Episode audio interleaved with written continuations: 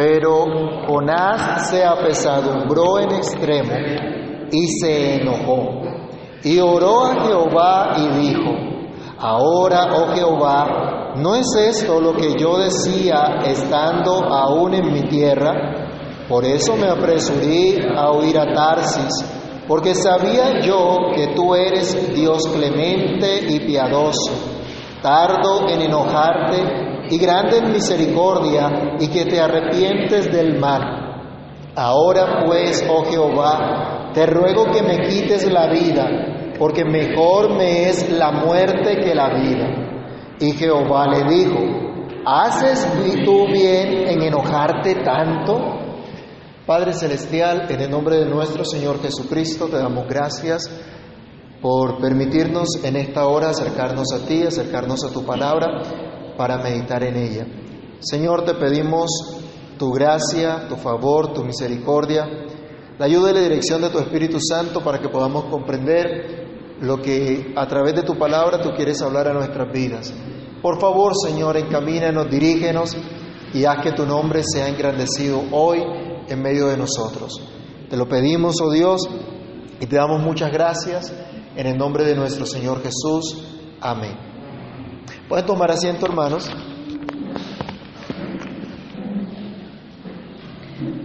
Un consejero bíblico llamado David Paulison escribió, cada ser humano lidia con el enojo.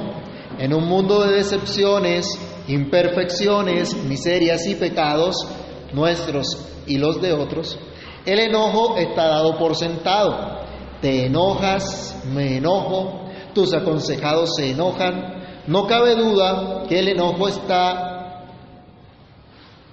No, no cabe duda porque de esto está lleno de historias la Biblia enseñanzas y comentarios acerca del enojo. Dios quiere que entendamos el enojo y sepamos cómo resolver los problemas de enojo. Jonás es un ejemplo típico de este tema en la Biblia, o más bien, un mal ejemplo, podemos decir, porque su enojo pecaminoso difiere completamente del enojo santo de Dios. Como el mismo autor señala, el enojo de Dios jamás es caprichoso, jamás es petulante. Él responde justamente a lo que es malo y ofensivo. Dice, ¿acaso creen que me complace la muerte del malvado? ¿No quiero más bien que abandone su mala conducta y que viva? Pero ¿por qué está enojado Ezequiel? ¿Por qué está enojado, perdón, Jonás? ¿Qué es lo que le molesta tanto al profeta? ¿Hubo algún acto pecaminoso contra el cual él estaba indignado? ¿Contra el cual tenía que levantar su queja, su, su indignidad por injusticia y maldad? Como vimos, perdón, vamos a parar aquí un momento y arreglar esto porque... Entonces les decía que ¿Cuál era el hecho o cuál era el acto por el cual Jonás tenía que sentirse tan apesadumbrado, tan molesto? Vamos a reflexionar entonces qué era lo que pasaba por la mente o, o cuál era la visión que tenía Jonás. De pronto Jonás era muy tardo para comprender las misericordias de Dios para con los suyos. Reflexionemos entonces a la luz de estos primeros versículos del capítulo 4 sobre la actitud del profeta que está enojado contra Dios. Entonces vamos a meditar en esto y este es el título de nuestro mensaje hoy y vamos a ver la primera parte en los primeros dos versículos, enojado contra Dios. Y lo primero que podemos observar es que acá hay un gran disgusto.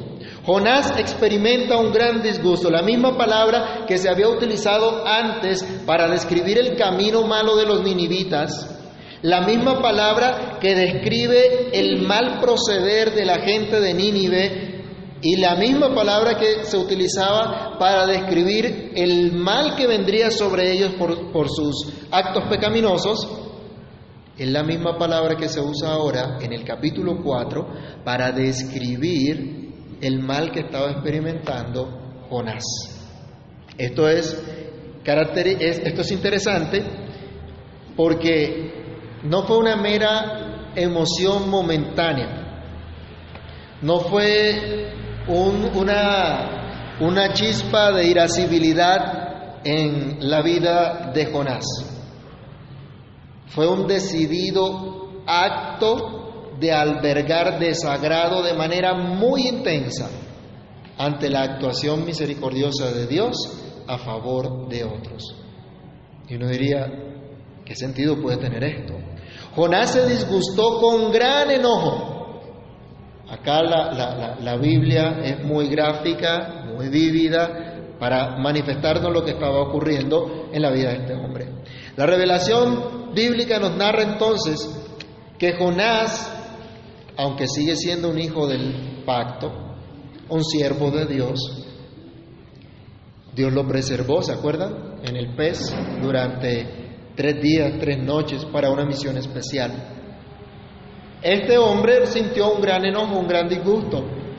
Recuerden que sin saberlo Jonás había sido puesto por Dios como una señal que Cristo luego utilizaría, de la cual Cristo dijo, como el profeta Jonás estuvo en el vientre del pez tres días y tres noches, así también el Hijo del Hombre estará en la tumba tres días y tres noches. Pero Jonás ni idea de que Dios tenía ese propósito. Pero a pesar de ser un hijo de Dios, un profeta, un siervo de Dios, alguien con una misión de parte de Dios, la Biblia expone su mal carácter. Sí, la Biblia expone su mal carácter. La Biblia expone su maldad. Pero Dios estaba tratando con él. Dios estaba haciendo una obra en él, con él, a través de él.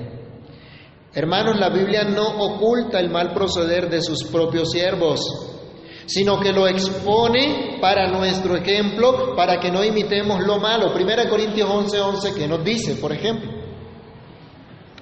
Primera Corintios 11:11, 11, ¿quién lo puede leer? Pero el Señor, pero en el Señor ni el valor es sin Perdón, 10, 10, 11. Y estas cosas les acontecieron como ejemplo y están escritas para amonestaros a nosotros, a quienes han alcanzado los fines de los siglos. Si usted lee un poquito más atrás del, versículo 11 de 1 Corintios 10, allí dice, para que no seamos adúlteros como ellos lo fueron, para que no seamos idólatras como ellos lo fueron, para que no hagamos los males que ellos hicieron. Así que, ojo hermanos, cuando la Biblia aquí me muestra que un hijo de Dios actuó mal, no es para que yo imite su mal proceder.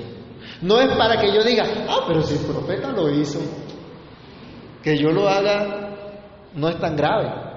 Ah, si el pastor lo hizo, que, que yo lo haga, entonces no es malo. No, Dios muestra que actuaron mal y que Dios se desagradó de su mal actuar. La intensidad del desagrado de Jonás es un ejemplo de falta de dominio propio. Vayamos a Proverbios capítulo 16, Proverbios 16, 32 que dice Proverbios 16, 32. Es el que tarda en alegrarse que el fuerte, y el que se enseñorea de su espíritu, que el que toma una ciudad. El que es mejor el que se enseñorea de su espíritu que el que toma una ciudad. Pero el que no lo hace, es al contrario el ejemplo, entonces como una ciudad expuesta, sin muros, sin protección. Aquí hay un ejemplo claro de falta de dominio propio. Este hombre simplemente estalló, explotó, hizo sentir su desagrado. Simplemente dio rienda suelta al desagrado que, que sentía. No consideró absolutamente nada. No me dio absolutamente nada. Lo único que importaba para Jonás en este momento era manifestar su gran disgusto. Por eso el versículo 1 de Jonás capítulo 4 es muy diciente. Pero Jonás se apesadumbró en extremo y se enojó. ¿Cuál es el contexto de esto? ¿Qué era lo que había pasado? Vayamos al versículo 10 del capítulo anterior, del capítulo 3 de Jonás. Y vio Dios lo que hicieron, lo que hicieron los habitantes de Nínive, que se arrepintieron, que se convirtieron de su mal camino y se arrepintió Dios del mal que había dicho que les haría y no lo hizo. Esto fue lo que pasó. La gente de Nínive se arrepintió, Dios los salvó. ¿Se acuerdan que Jonás dijo alguna vez, la salvación es de Jehová? Pero si la salvación es de Jehová, Él salva a quien quiere. Y salvó a Nínive de la destrucción en ese momento. Pero Jonás, dice el versículo siguiente, se apesadumbró en extremo y se enojó. Esta es una traducción muy, muy cuidadosa, muy especial. Pero el sentido eh, de, estas palabras es que Jonás se puso muy bravo, se llenó de ira. Estaba tan disgustado que la ira lo llenó por completo. Y utiliza aquí una, un lenguaje muy gráfico. Es decir, dio rienda suelta a sus inclinaciones pecaminosas. Algunos, bajo el pretexto de reclamar sus derechos, bajo el, el pretexto de ser directos y decir la verdad, decir lo que sienten, algunos dicen, hermano, por la verdad murió Cristo. Entonces abren su boca para hablar sin amor, sin temor de Dios, para decir lo que sienten. Dan rienda suelta a sus deseos y acciones pecaminosas sin considerar por un momento si tal vez estén equivocados. Hay gente que es muy zafada para hablar, ¿no? Hay gente que es muy ligera para hacer las cosas. Y creen que simplemente tienen la razón y que tienen derecho a decir lo que les parece y punto. Y los demás se tienen que aguantar porque es que yo soy así. Entonces me tienen que aguantar. Y así no es. No miran si están equivocados, si están considerando adecuadamente un asunto por el cual dejan ver su disgusto o cualquier otra intención pecaminosa. Jonás no quería que Dios perdonara a Nínive. Ahora nosotros vemos en el versículo 2, leámoslo, oró a Jehová Jonás y dijo, ahora, oh Jehová, ¿no es esto lo que yo decía estando aún en mi tierra? Por eso me apresuré a huir a Tarsis, porque sabía yo que tú eres Dios clemente y piadoso, tardo en enojarte y de grande misericordia, y que te arrepientes del mal. Ahora sabemos la razón por la cual en el capítulo 1, cuando él recibió la instrucción de Dios de ir a Nínive, no quiso ir. Ahora él mismo declara la razón. Ahora se nos dice de manera muy precisa la razón por la cual él no quiso ir a Nínive en la primera vez. ¿Qué es lo que vemos acá? Un gran deseo nacionalista tal vez, Recordemos que tradicionalmente el imperio asirio, cuya capital era Nínive, era enemigo del pueblo de Israel. Incluso mucho tiempo después de Jonás, este pueblo era enemigo de Israel. Y finalmente el imperio asirio terminó conquistando también a Israel. ¿Se acuerdan que Samaria, la capital, fue invadida por los asirios y fueron deportados. Esto lo pueden ver en segundo libro de Reyes, capítulo 17. Segundo libro de Reyes, capítulo 17, solo para que lo anoten allí, no lo vamos a leer, pero allí nos cuenta cómo cayó Samaria, cómo cayó la capital del, imperio, del, pueblo de Israel, del reino de Israel, el reino del norte, a manos de los asirios, mucho tiempo después de, de, de Jonás. Pero podemos pensar nosotros que así como Cristo acusó a la generación que no creyó a sus palabras cuando Él mismo se encarnó y proclamó el Evangelio, ¿se acuerdan allá de Lucas 11:32 cuando Él habla de eso? Dios estaba dándole un mensaje al pueblo en esa época, a Jonás mismo, en contra de su falta de fe y arrepentimiento en, eh, contra, contra Dios. Ellos no creían a los dichos de Dios y no se arrepentían ante el llamado de Dios y Dios les coloca una nación pagana para mostrarles, miren, estos paganos sí se arrepintieron, en cambio ustedes que tienen el pacto, que tienen la promesa, que tienen las palabras de Dios, que tienen la ley de Dios, no se quieren arrepentir. Y hermanos, Dios también está haciendo hoy con nosotros algo similar. Dios también nos habla en ese sentido. Recordemos que Jonás profetizó en tiempos del rey de Israel, Jeroboam II. Eso lo pueden constatar en segundo libro de Reyes, capítulo 14. Jeroboam II fue un rey que por muchos años gobernó la nación, pero fue un Dios, un, perdón, fue un rey que aborreció a Dios. Fue un rey perverso, fue un rey malo. ¿Cómo es posible que Dios le dé a su pueblo un rey malo por 40 años? Terrible, ¿no? ¿Qué pasó? ¿Cómo fue eso?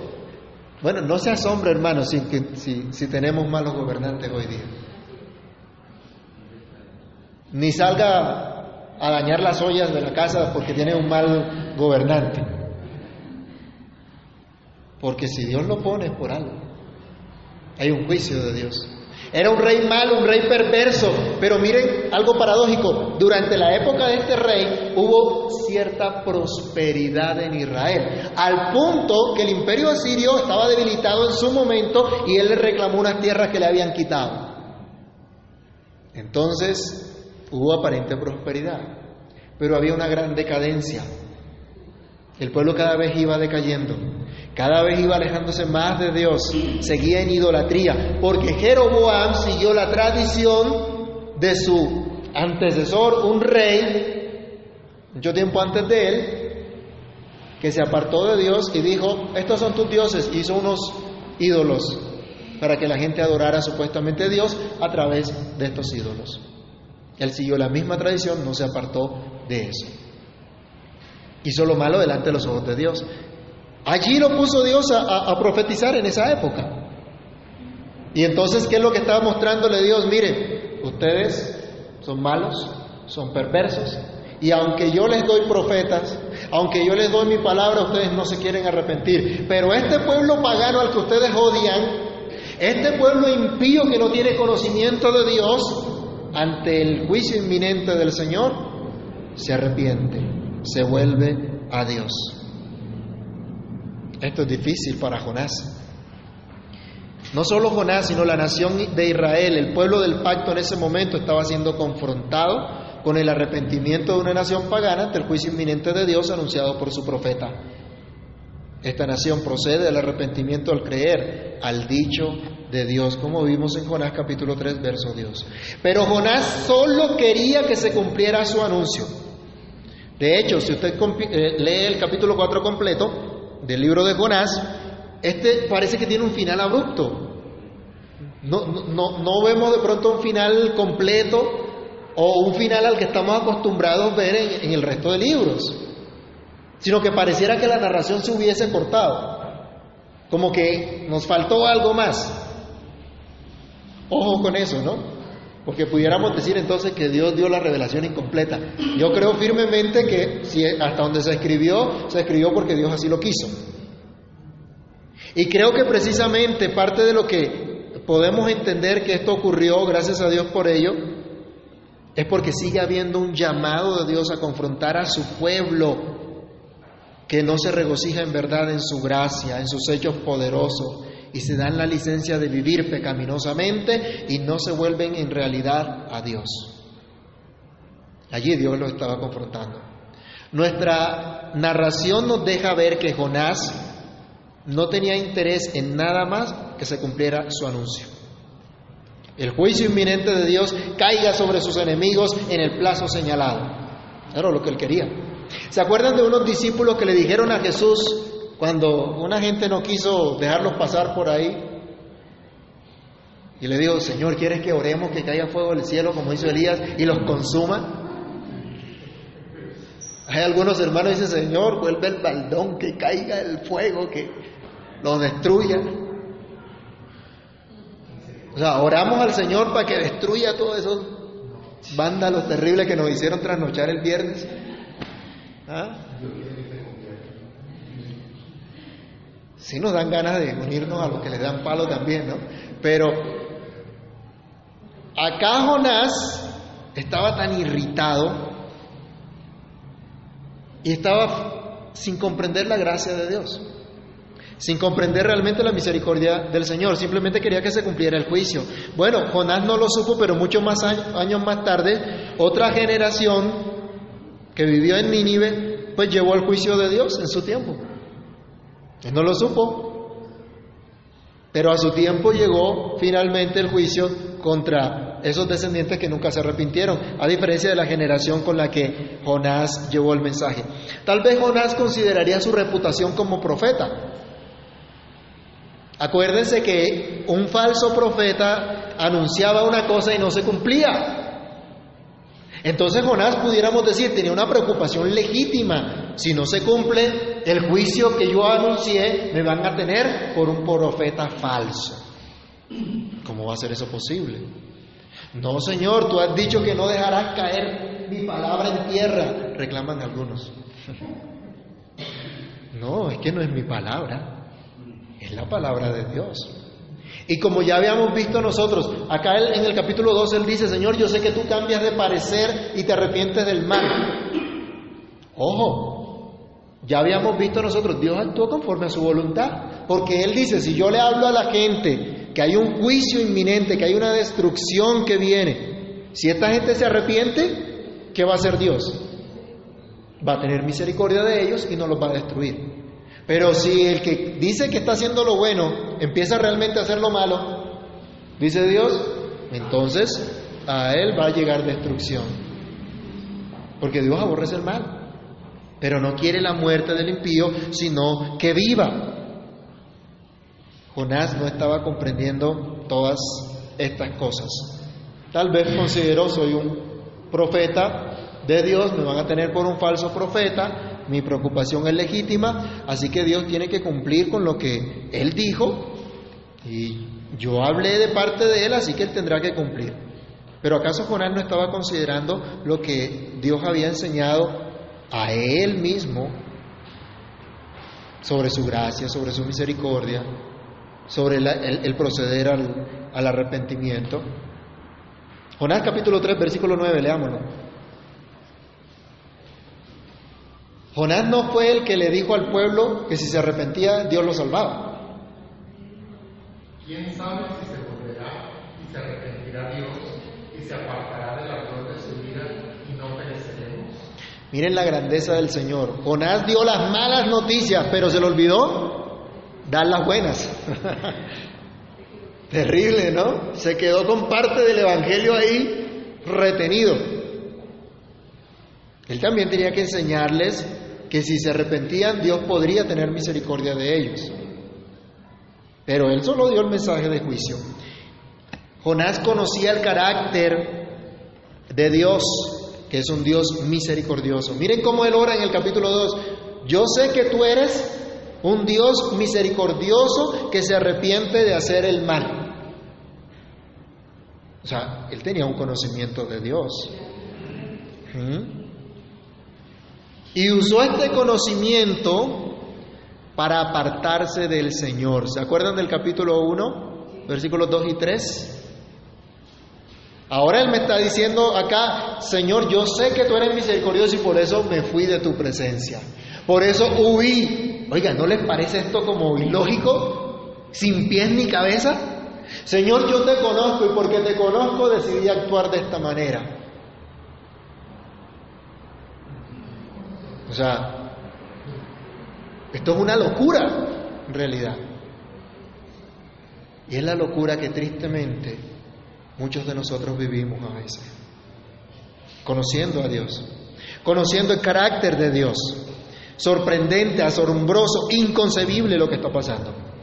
Pero hermanos, ¿qué hemos hecho hoy nosotros con lo que conocemos acerca de Dios? Es solamente una información que recibimos y que utilizamos solo a nuestra conveniencia. nos encerramos en nosotros mismos, en nuestros deseos, en nuestros sentimientos y solo importa nuestro parecer. Queremos la fidelidad de Dios para nosotros, pero ¿y qué hay de la fidelidad de Dios para los demás?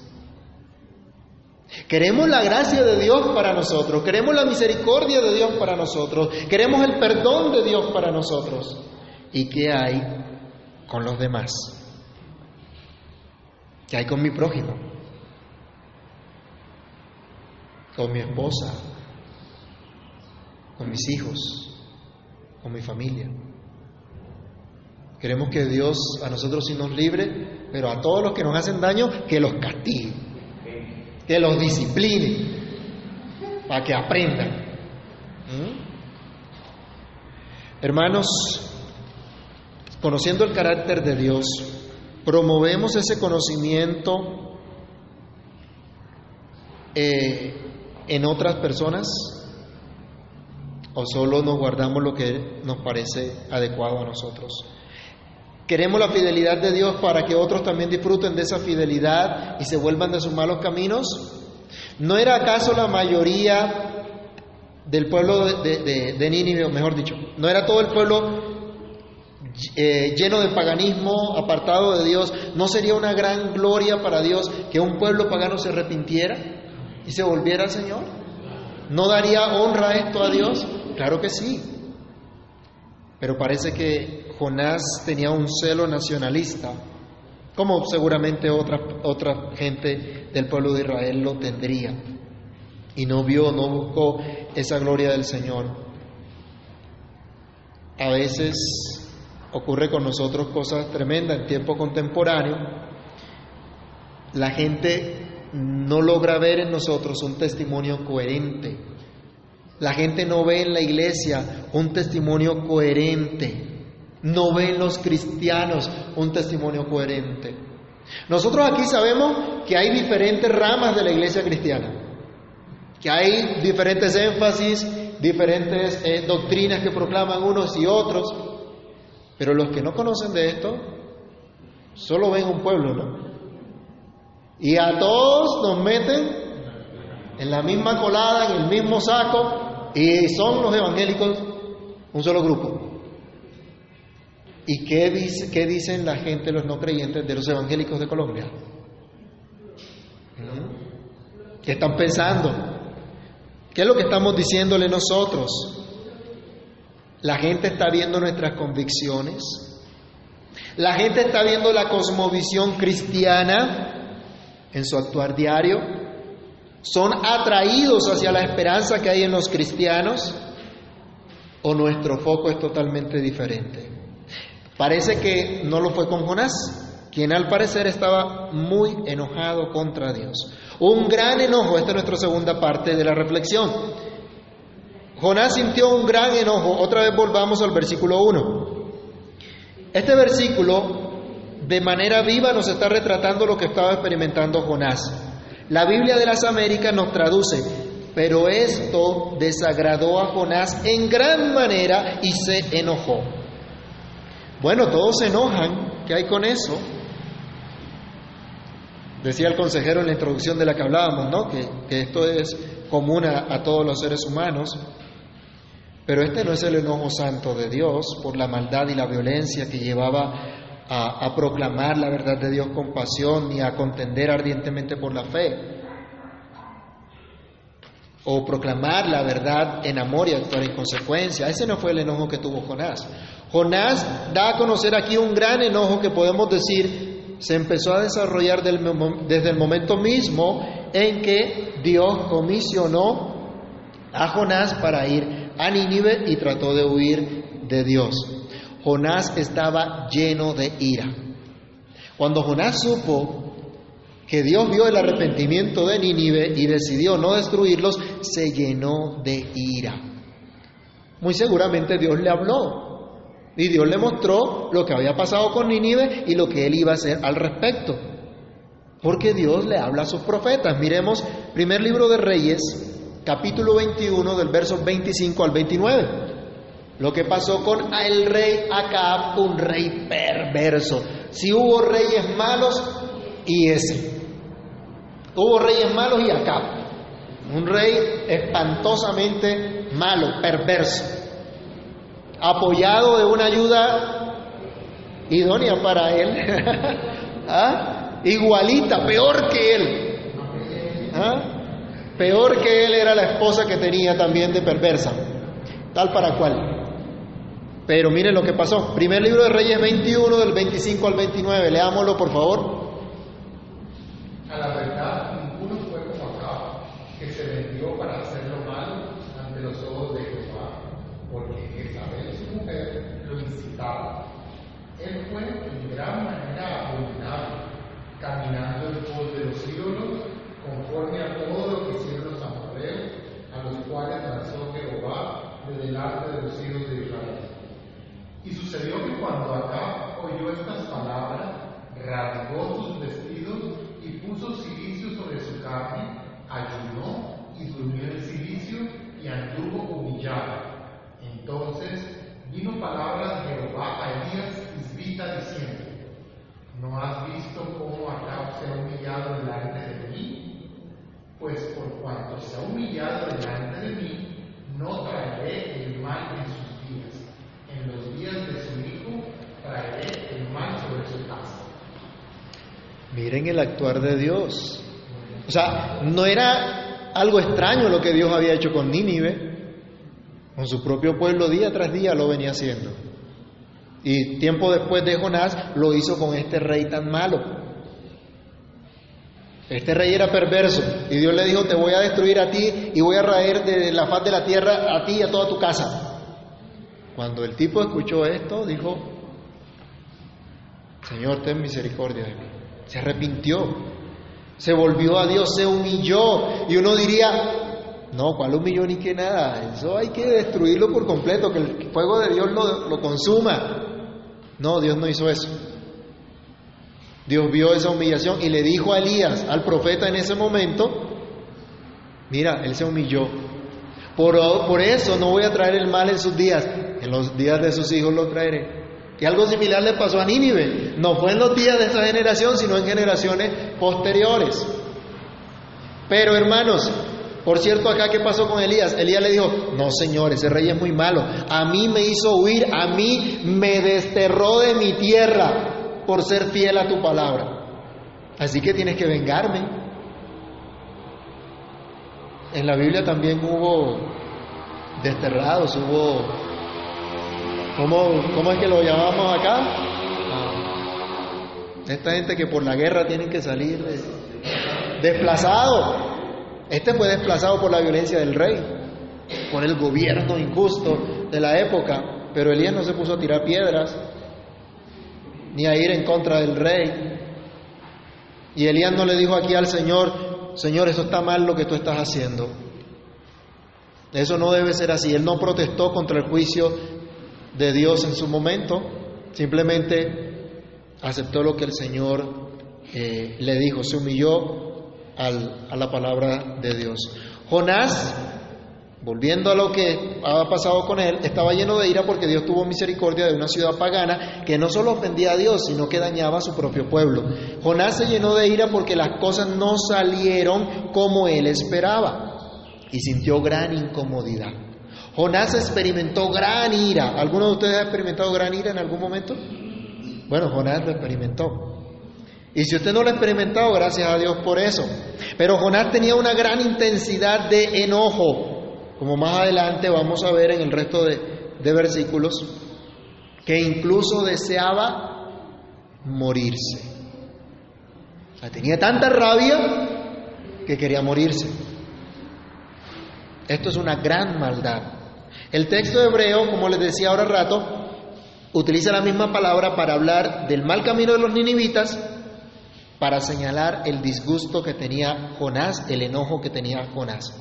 Aquel que fue llamado para proclamar a otros que se arrepintieran del mal camino, ahora está yendo él mismo por un mal camino. El entendimiento de este hombre estaba distorsionado, su visión se había acortado. En su ira no razona con el conocimiento del carácter de Dios, no está dispuesto a reconocer su pecado y mucho menos a volverse a Dios. Simplemente está expresando su desagrado contra Dios mismo. Fue Dios quien lo mandó a predicar juicio contra Nínive. Y fue Dios quien a la final, según el razonamiento de Jonás, le causó este gran enojo. Porque Dios fue el que perdonó a Nínive.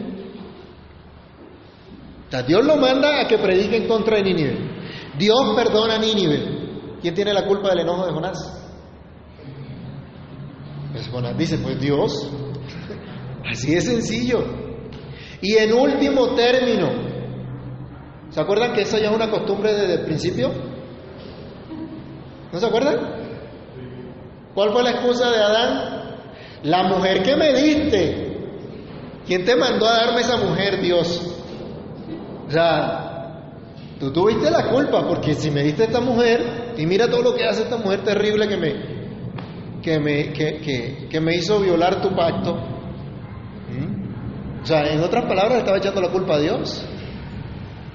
Los hijos sin vergüenza que no quieren trabajar y que todavía quieren vivir a costillas de papá. Mi papá sí es tacaño, es egoísta, es malvado, porque no me da lo que yo quiero. Esta era la actitud que tenía Jonás, al punto que se le olvidó el carácter de Dios. ¿Un profeta creen ustedes que debía conocer la ley de Dios? Obvio, porque mostraba el carácter de Dios. ¿Qué decía la ley de Dios? Vayamos a Deuteronomio capítulo 32, versículo 35. Deuteronomio capítulo 32, verso 35. Mientras la venganza y la revolución a su tiempo su tierra pagará, porque el día de su opresión y lo que está preparado esa Jonás estaba echándole la culpa a Dios o Jonás estaba enojado contra Dios por lo que Dios había hecho. Pero Jonás está dejando a un lado la perspectiva de un Dios santo y justo, de un Dios que siempre actúa de acuerdo a su justicia y santidad, de un Dios que a su tiempo juzgará toda clase de injusticia y que en su providencia algunas veces lo hace inmediatamente, otras veces espera y será el día del juicio final. Tal vez aquí hoy no veamos que Dios ejecute su juicio inmediatamente contra los malos. Pero aquí Él dice, a su tiempo su pie resbalará. Y el Señor mismo nos instruye, no se venguen ustedes mismos, porque mía es la venganza, yo daré el pago, dice el Señor. El profeta Jonás debía conocer esta cita del Pentateuco, y si Dios había determinado perdonar a Nínive, el carácter de Dios se mantenía. Dios seguía siendo justo, Dios seguía siendo santo, y Dios actuaría con justicia cuando Él así lo considerara oportuno, lo considerara conveniente. Pero parece que este conocimiento de Jonás no era un conocimiento relacional como lo de que estamos hablando acerca de los nombres de Dios en la escuela dominical. No era ese conocimiento relacional del Dios de gracia, del Dios de misericordia. Parece que Jonás no había experimentado en realidad el gozo del perdón de la salvación de Dios, aunque oró en el vientre del pez. Jonás capítulo 2, versículos 1 al 9. Vamos a leerlo rápidamente. Mira esta oración tan maravillosa. Entonces oró Jonás a Jehová su Dios desde el vientre del pez y dijo, Invoqué en mi angustia a Jehová y él me oyó. Desde el seno del Seol clamé y mi voz oíste. Me echaste a lo profundo, en medio de los mares, y me rodeó la corriente, todas tus ondas y tus olas pasaron sobre mí. Entonces dije, desechado soy de delante de tus ojos, mas aún veré tu santo templo. Las aguas me rodearon hasta el alma, rodeóme el abismo, el alga se enredó en mi cabeza. Descendí a los cimientos de los montes, la tierra echó sus cerrojos sobre mí para siempre, mas tú sacaste mi vida de la sepultura, oh Jehová Dios mío. Cuando mi alma desfallecía en mí, me acordé de Jehová y mi oración llegó hasta ti en tu santo templo. Los que siguen vanidades ilusorias su misericordia abandonan, mas yo con voz de alabanza te ofreceré sacrificios, pagaré lo que prometí, la salvación es de Jehová. Uf, qué oración. Él está diciendo la salvación es de Dios, me gozo en Dios, me gozo en la salvación del Señor. Pero ahora, cuando Dios salva a Nínive, no tiene el mismo gozo. No vuelve a decir la salvación es de Jehová y por eso Él debe ser glorificado. Dios escuchó su oración cuando la muerte cerraba sus cerrojos detrás de Él. Pero ahora se pone furioso porque Dios escucha la oración de aquellos a los que Él le estaba predicando. Se enojó mucho, Jonás estaba muy afectado. Espiritual y emocionalmente estaba muy afectado. No sé qué etiqueta le darían los psicólogos de hoy o los psiquiatras de hoy. Lo que sé es que la Biblia señala que esto era una gran maldad, un gran pecado. Por eso no estoy de acuerdo con esos psicólogos de hoy día que etiquetan el pecado bajo un nombrecito de enfermedad. Pecado es pecado y hay que llamarlo por su nombre. Este era un gran pecado. Estaba muy enojado y Dios no estaba de acuerdo con eso. Vamos a verlo después, pero en el, versículo 4 le dice Dios, ¿haces bien en estar tan enojado? Cuando la misericordia era para Jonás, qué alegría, qué maravilloso es el Señor. Y nosotros diríamos, aleluya, gloria a Dios. Dios es bueno, no cabemos de la felicidad, saltamos, brincamos de gozo. Pero cuando la misericordia es para otros, en especial para aquellos que lo aborrecían, qué tristeza, qué depresión, qué injusticia. Esto es una locura, hermanos. Esto no tiene pies ni cabeza, no tiene justificación. Pero era la experiencia real que vivía Jonás. No podemos negar tampoco lo que estaba experimentando, lo que estaba viviendo. No podemos decir eso era imaginario. Seguramente si era producto de su imaginación, pero estaba realmente afectado, realmente distorsionado su entendimiento. Y más adelante vamos a hablar más de ello. Pero hasta ahora vemos en este profeta una gran afectación por causa de su enojo. Y finalmente su enojo era contra Dios. Historias de enojo contra Dios tenemos por montones a nuestro alrededor. Incluso los ateos están enojados contra Dios porque no les gusta para nada lo que Dios dice, lo que Dios manda. Pero esto es un gran mal, un gran pecado contra Dios. Pero hay esperanza en el Señor. Él puede darnos un verdadero arrepentimiento que es inteligente, que entiende en dónde radica el mal y decide caminar entonces en una dirección contraria. Si tienes problemas con el enojo, aquí tienes el cuadro de un profeta que se creía muy espiritual, con derecho a reclamarle algo a Dios, con derecho a estar enojado contra Dios, con derecho a manifestar su enojo sin importar cuán pecaminoso era, porque lo único que él consideraba era lo que estaba sintiendo, no lo que Dios decía. ¿Y para qué Dios muestra esto? Para que veamos que también somos pecadores, que caemos en los mismos pecados, pero en Él tenemos esperanza y podemos ser cambiados, podemos ser transformados. En Cristo hay esperanza para ti y para mí, para no quedarnos sumidos en el enojo, para no quedarnos frustrados y deprimidos. Dios no, de hecho, la depresión es una manifestación también del enojo. Hay gente que está enojada y se deprime, todo me sale mal, todos me odian, nadie me quiere y como cantan lo que sigue. ¿Ah? No, eso es enojo realmente contra, contra Dios. Dios no quiere que nos quedemos en esa situación, sino que nos habla, nos limpia de toda maldad, nos perdona y nos libra del enojo, que en último término, como hemos dicho, es finalmente enojo contra Dios, un pecado, un gran pecado, una gran maldad. Vamos a seguir meditando en esto la próxima semana, pero debemos concluir diciendo que en estos tiempos de anarquía, de rebelión, contra toda la autoridad legítima, como vimos nosotros en esta semana, las vías de hecho para llamar la atención y hacer toda suerte de reclamos. Si vieron las noticias que la gente le pregunta, ¿y usted por qué protesta? Por esto, por aquello, por lo otro, y nadie sabía realmente ni por qué. Era un zancocho completo.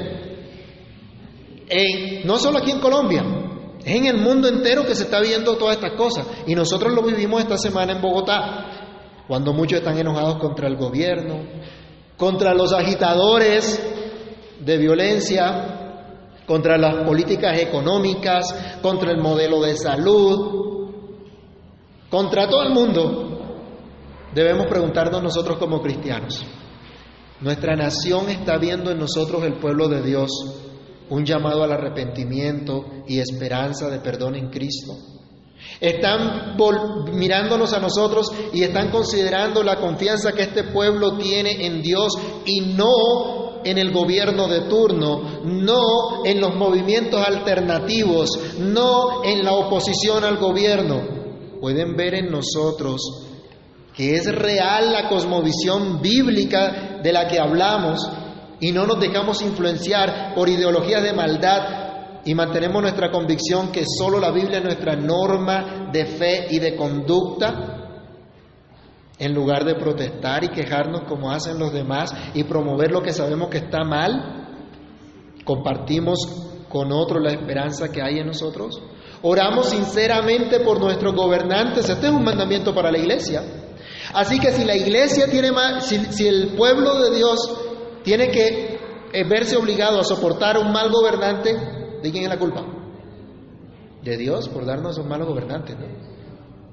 De nosotros mismos por no ser luz y sal de la tierra.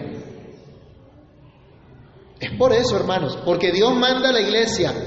Esto es lo bueno, esto es agradable a Dios, que hagan oraciones, peticiones, acciones de gracia por todos los hombres, por los que están en eminencia, para que podamos vivir quieta y reposadamente. ¿Pero por qué ora la iglesia? Señor, necesito plata. ¿O no? Algunos de nuestros hermanos en que han caído se la pasan haciendo qué? Recolectas, maratones. ¿Cuántas veces tiene que pasar la canasta? Aquí no tenemos canasta, cada quien pasa a depositar lo que el Señor coloque en su corazón.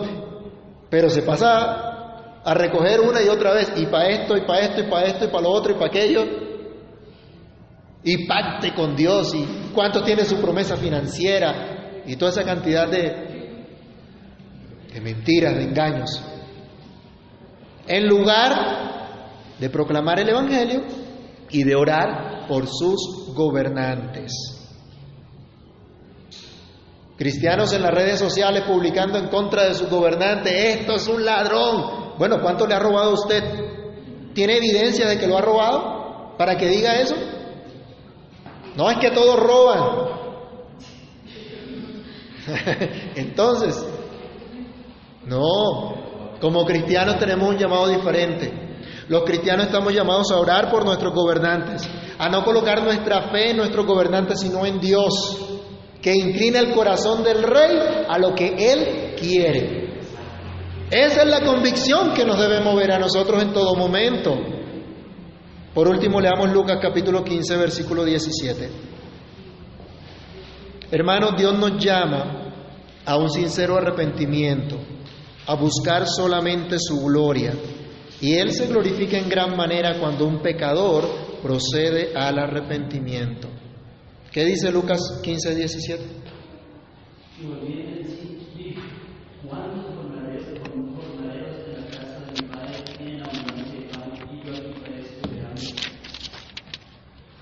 Ah, perdón, esa no es la cita. Obviamente.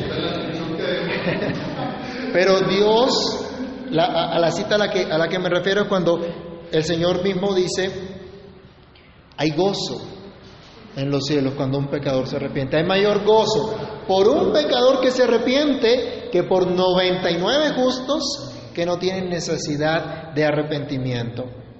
Este debe ser nuestro gozo, este debe ser nuestro objetivo en las relaciones con los demás.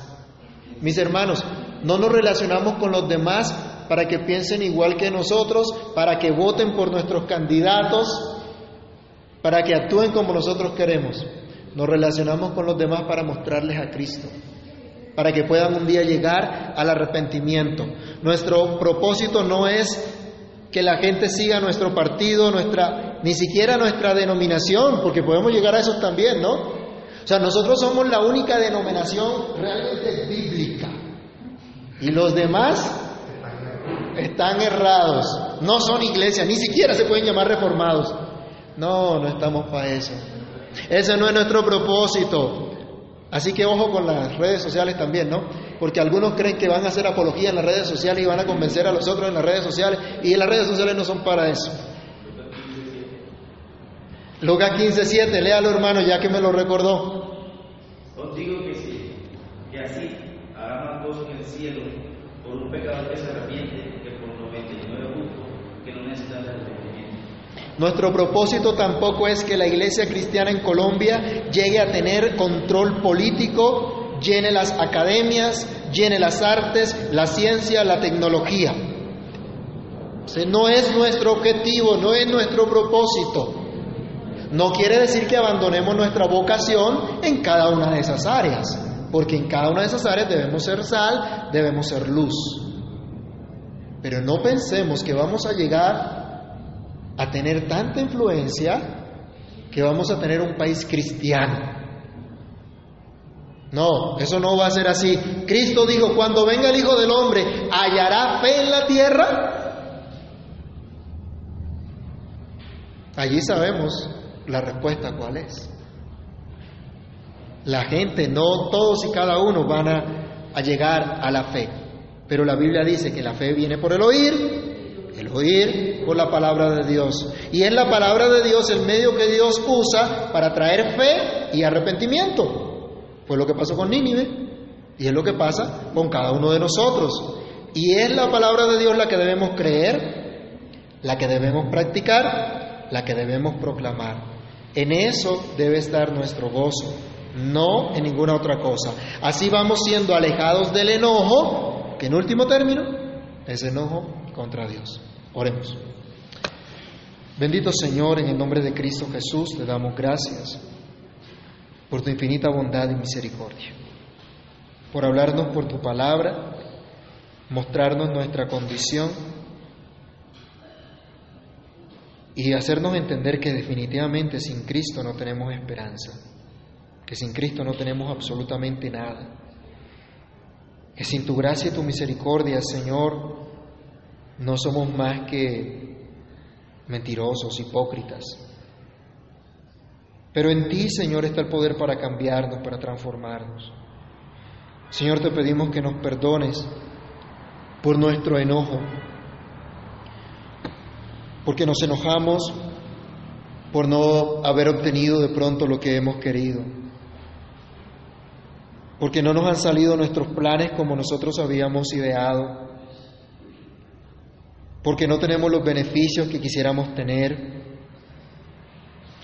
por cualquier cantidad de cosas, Dios, nos enojamos. Y a veces, incluso escuchando tu palabra, seguimos albergando un enojo profundo en nuestros corazones, llegando a amargarnos, llegando a no disfrutar de tu obra, de tu gracia de tu misericordia.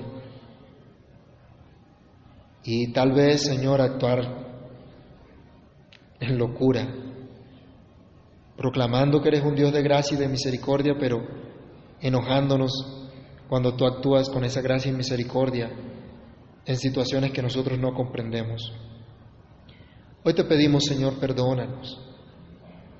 Perdónanos, Dios, y llévanos a un verdadero arrepentimiento, a un arrepentimiento sincero, un arrepentimiento genuino, inteligente, que podamos ver, Señor, que la raíz de todos nuestros males está en nuestro propio pecado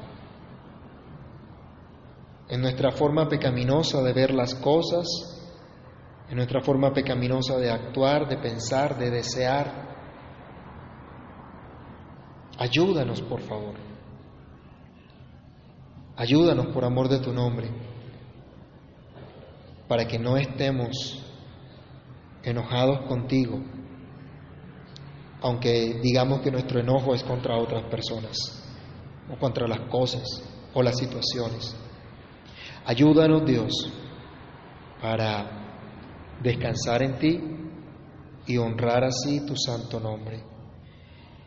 Y que a medida que a través de tu palabra tú nos vas hablando, instruyendo, seamos cada vez capacitados, entrenados para hacer tu voluntad. En el nombre del Señor Jesús, oramos dando muchas gracias. Amén y amén. Les invito, hermanos, a colocarse en pie para que entonemos la doxología.